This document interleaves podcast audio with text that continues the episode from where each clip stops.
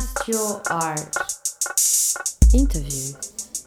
The 20th century art, there are so many exhibitions of Picasso and Matisse and other great artists, but there was a gap in the knowledge of early 20th century German and Austrian art. Even though Klimt and Schiele are very popular artists, the other artists from their circle were not so well known. You're listening to the second part of our interview with Scott Gutterman, Deputy Director of the Neue Galerie, who explains the reasons for neglect of Austrian and German art in the art historical scene in New York.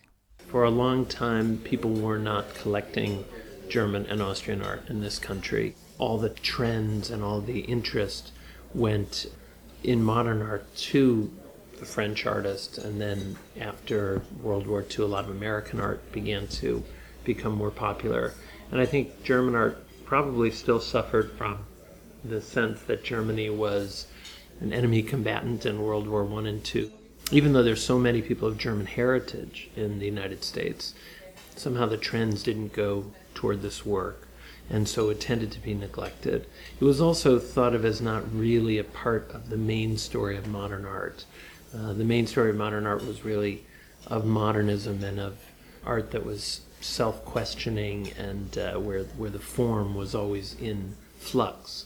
And with German art, sometimes there was a tendency toward more like a socially critical art, like the art of the Neue Sachlichkeit, or it was a maybe a, an art that broke other boundaries, like uh, sexually explicit art with Klimt or uh, Schiele. And it was thought of as interesting, but a kind of side road of modernism. So if you would go to a big museum like the Museum of Modern Art, you'd go through galleries and galleries of French art and American art, and there'd often literally be just a sort of, oh yeah, and there was also Kirchner and Klimt and all these Austrian and German artists. So they, they just never found a place in the sun in the United States. But that has been changing over the last 20 years. I think it, it started a lot with a very important exhibition that opened in Vienna called Traum und Wirklichkeit that was designed by Hans Hollein. And then it traveled to the Museum of Modern Art in New York, and that was 1986. And it changed a lot of people's ideas about that art. I think people saw it at a different level and they became interested in it because it's so interdisciplinary.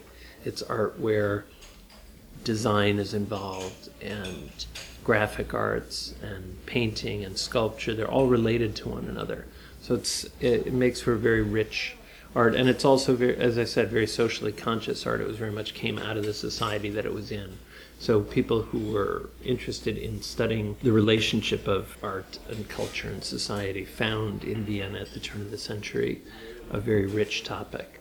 So there was a famous book called Vienna 1900 by Carl Schorske, and that became a bestseller as scholarly books go, and was one of the first really important interdisciplinary studies. I think that the knowledge of German and Austrian art was coming up in any case, but I definitely think the opening of the Neue Galerie increased the speed of that and, and brought it to a lot more people who were not aware of it before.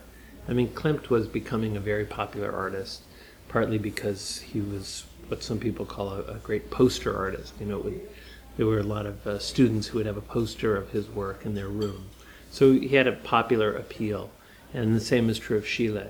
But uh, among the other artists from there, Kokoschka, and the German artists Beckmann, Kirchner, and many others, there was not such a wide understanding. To say nothing of the artists who are much less known. For instance, we're having an Alfred Kubin exhibition. It's the first one in the United States uh, in a museum.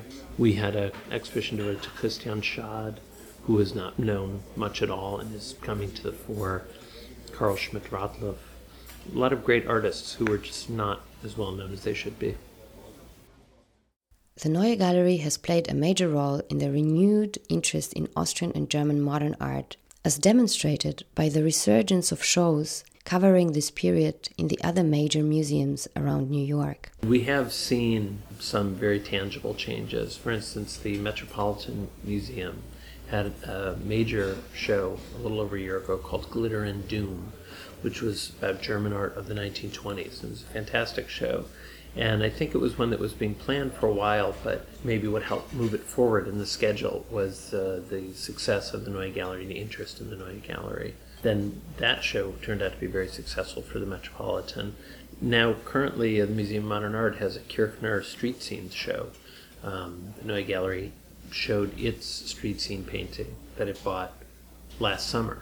So, definitely, the, there's a ripple effect that uh, what people are learning from the Neue Galerie, being able to see this work all together, um, is fanning out into larger institutions around the country. There's also a lot more interest at auction and in art sales of a lot of these artists, which you know we don't uh, seek or we don't have any particular interest in, but it's something that is noted that suddenly there's a lot more interest and more people are buying this work.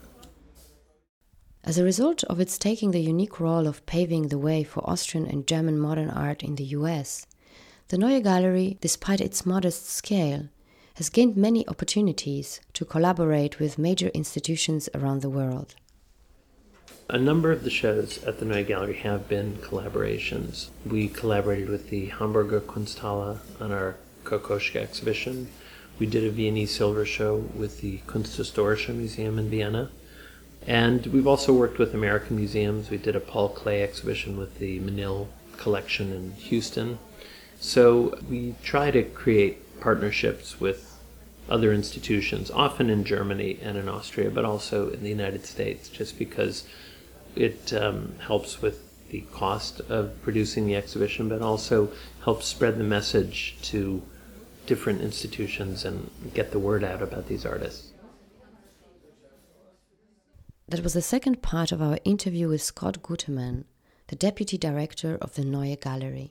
In the third part, Gutterman gives us the inside scoop on the Neue Galerie's Pièce de Résistance, Gustav Klimt's portrait of Adele Bloch-Bauer I, purchased in 2006 for the highest price ever paid for a painting at that time. This podcast was produced by Gianni Manam and Eva Stern for Cast Your Art www.castyourart.com.